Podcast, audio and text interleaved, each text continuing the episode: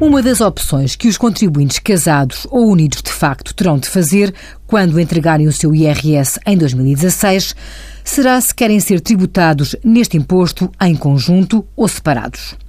Ao contrário do que sucedeu nos anos passados, a regra é que cada membro do casal entrega a declaração modelo 3 em separado. Mas podem optar pela tributação conjunta desde que entreguem a declaração de IRS dentro do prazo.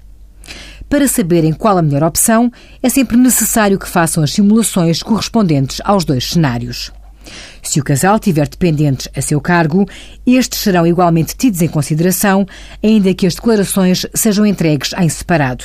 Além da aplicação do quociente familiar, também as despesas suportadas que tenham indicação do número fiscal dos dependentes serão repartidas pelos dois membros do casal. Envie as suas dúvidas para conselhofiscal.tsf.occ.pt público.pt.